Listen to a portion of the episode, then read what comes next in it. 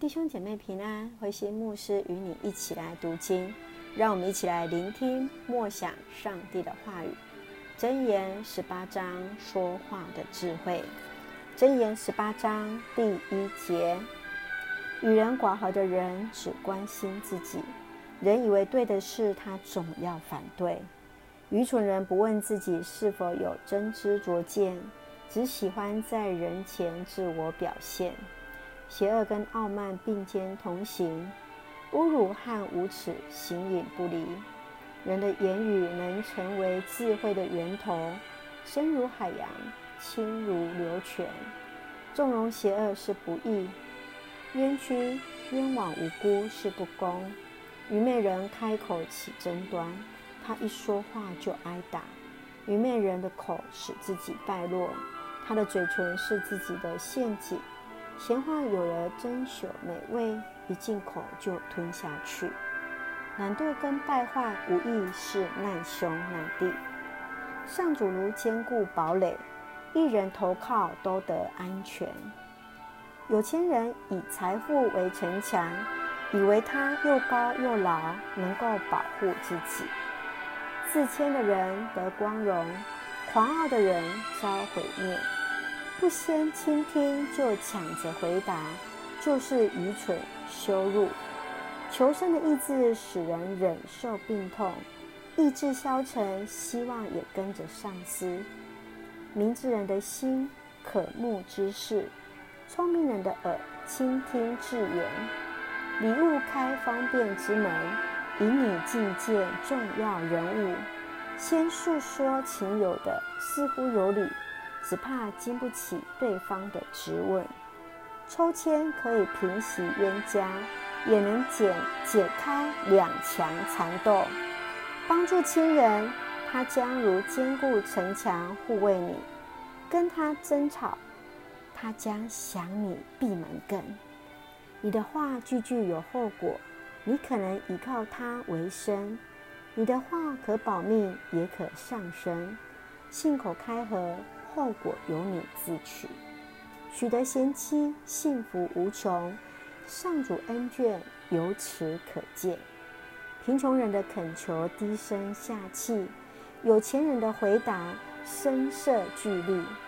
泛泛的伙伴，薄子情薄似纸；深交的朋友，情欲骨肉。二十四节，泛泛的伙伴，情薄似纸；深交的朋友。亲似骨肉，弟兄姐妹平安。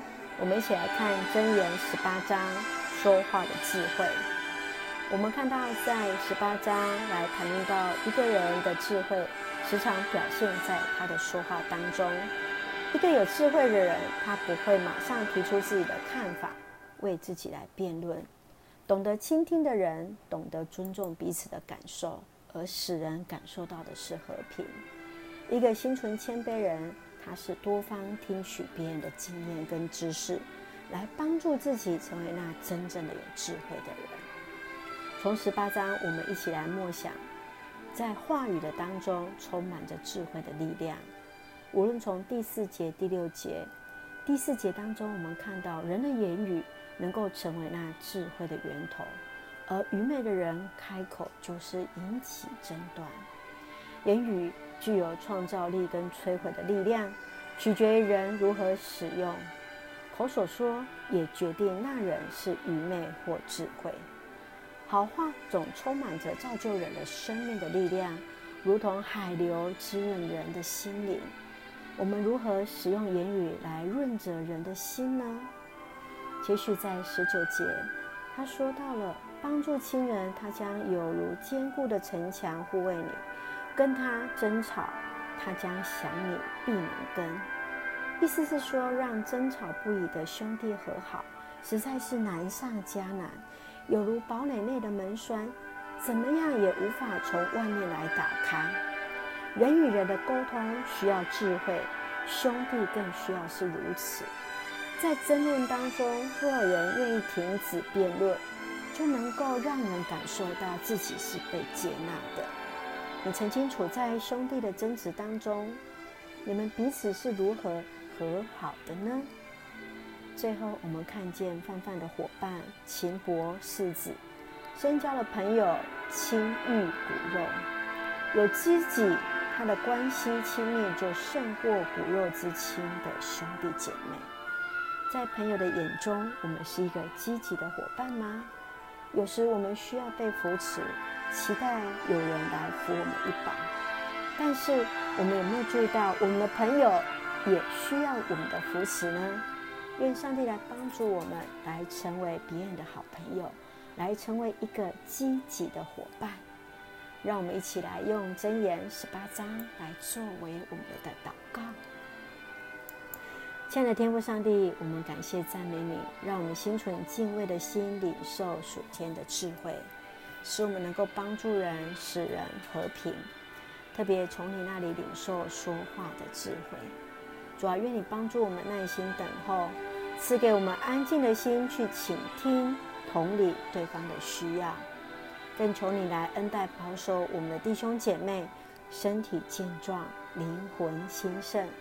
特别在这个时间接受疫苗时，一切平安，赐下健康的身体，在我们每位弟兄姐妹的当中，顺利产生抗体，对抗病毒。谢谢主。赐下平安喜乐，在我们所爱的台湾，感谢祷告，奉靠主耶稣圣名求，阿门。我们一起来看箴言十八章第四节：人的言语能成为智慧的源头，深如海洋，清如流水。人的言语能成为智慧的源头，深如海洋，清如流泉。是的，愿我们的话语。都来成为那智慧的源流，来帮助人啊，领受到话语所带来的一个祝福。愿上帝恩待赐福我们，成为上帝恩典的出口。愿主的平安与你同在，平安。